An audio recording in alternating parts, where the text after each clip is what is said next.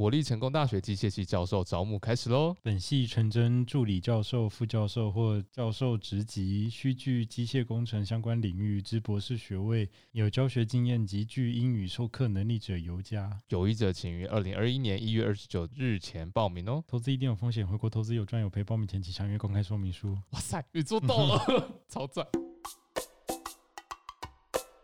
Second News: Im Netz der Telekom. Zwei Drittel der Bevölkerung kann 5G nutzen. 在 Telegram 网络中，三分之二的人口可以使用五 G。 Deutschland war bislang nicht übermäßig gut mit schnellem Internet versorgt. Beim Mobilfunk zeichnet sich nun ein zügiger Ausbau der Infrastruktur für das schnelle 5G-Netz ab. 到目前为止，德国还没有提供特别好的快速网络。在移动通信中，现在有迹象表示，五 G 网络的建设设施 正在快速扩展中。 In Deutschland können inzwischen zwei Drittel der Bevölkerung den Mobilfunk der fünften Generation im Netz der Telekom nutzen. Wir sind viel, viel schneller unterwegs mit 5G, als dass wir das ursprünglich angekündigt haben, sagt, sagte Tim Hütiges, Vorstandsvorsitzender der Deutschen Telekom. 在德国，三分之二的人口现在可以在 Telecom 的网络中使用五 G 系统。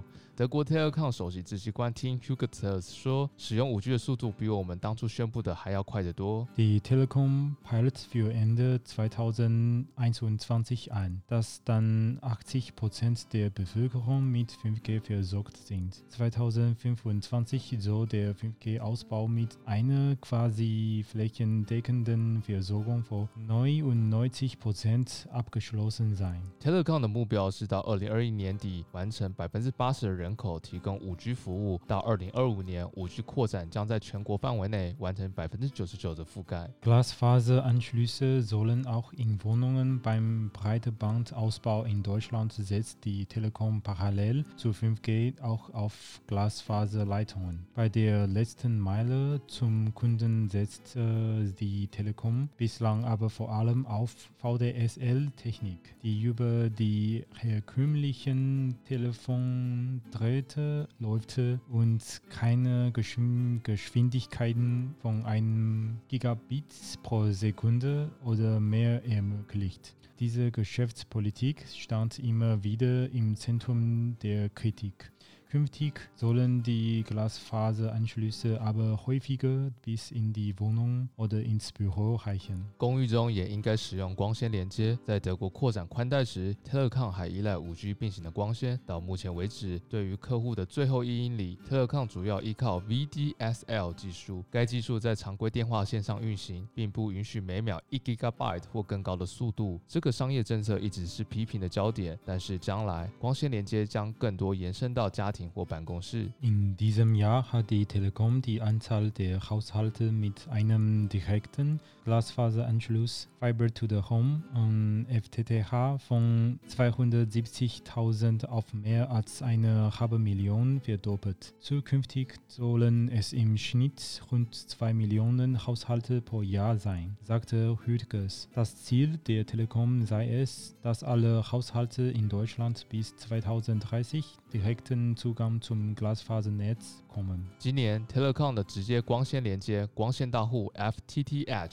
Fiber to the Home 的家数的家庭数量翻了一番，从二十七万增至超过五十万人口。h u t e g 说，Telecom 的目标是到二零三零年，德国所有的家庭都可以直接接入光纤网络。呃，在这里的话，可能很多听众都不知道什么是 VDSL，可能都只有听过 ADSL，因为在台湾的话，主要的话我们都是用 ADSL 在进行连接。不过现在我相信大家都进入光时代了。对，现在大家都光世代了。对啊，但呃，VDSL 跟 ADSL 的差别的话，就是呃，VDSL 的网络传输速度是比 ADSL 还要快的。但 VDSL 的话，它的传输速度和传输的距离成反比，意思是说你传的越远，它的速度会越慢。而且 VDSL 的配线品质需要非常好，它不像 ADSL 用普通的线材就可以了。所以它所以它的优点的话就是速度快，但它只能传输很短的距离，而且需要很高的成本才能维护。那现在大部分的 现在大部分的德国家里面都还是 VDSL。简单来说呢，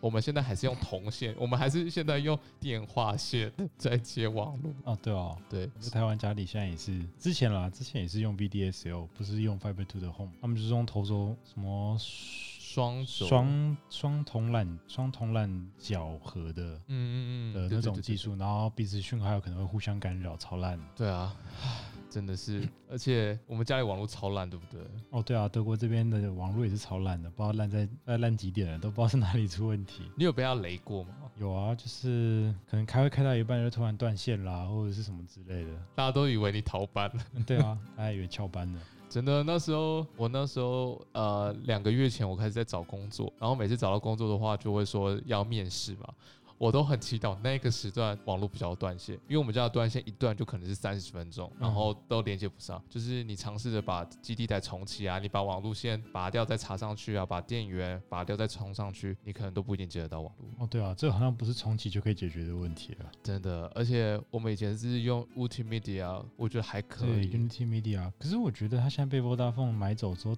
，Vodafone 应该也没有去改它的什么基础建设吧？不知道哎、但最近蛮多 Vodafone 的受载用户的，那个哦。Vodafone 的受载用户 Jimmy 站起来，Vodafone，真的真的很惨的，就是嗯，有时候我可能面试的时候的前一个小时，然后我们家网络真的就断线，哦。然后真的是在前面试三前三十分钟突然恢复，那我真的很祈祷那时候哦不要断线，一断线的话，我的那个面试就白了。哦，真的，真的在做这种事情的时候，真的很怕网络不稳定哎。对啊，我觉得我现在能找到实习真的是奇迹，就是 一关一关过来，对，还必须过家里网络这一关。家里网络真的很难过。我最近曾经想过，要是网络一断线，我立刻跑到我家斜对面的咖啡厅，立刻连上线，立刻面试之类的。总不干脆把手机打开，直接用手机分享网络。有啊，之前我的朋友就是他在家里面，然后他都要上德文课，嗯结果突然他上德文课的时候，家里的网络就断线了。嗯，然后就上不了德文课，但那个德文课要付钱嘛，所以他只好开自己手机的网络，然后开那个花的钱，因为德国网络很贵嘛，对，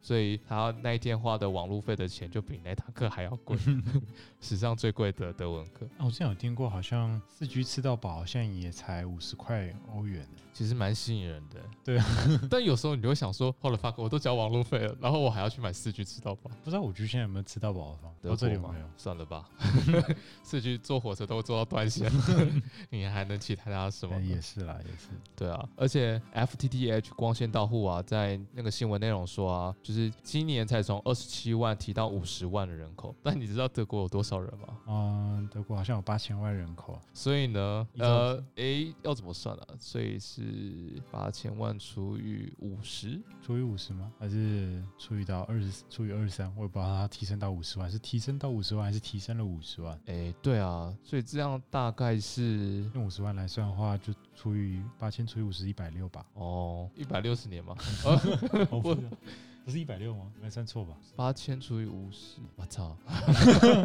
直接一百六十，那时候无线网络五 G 都不知道变成几 G 了，十 G 了吧？没错，我我都不存在了。天哪，太惨了！Stay tuned, we'll be right back.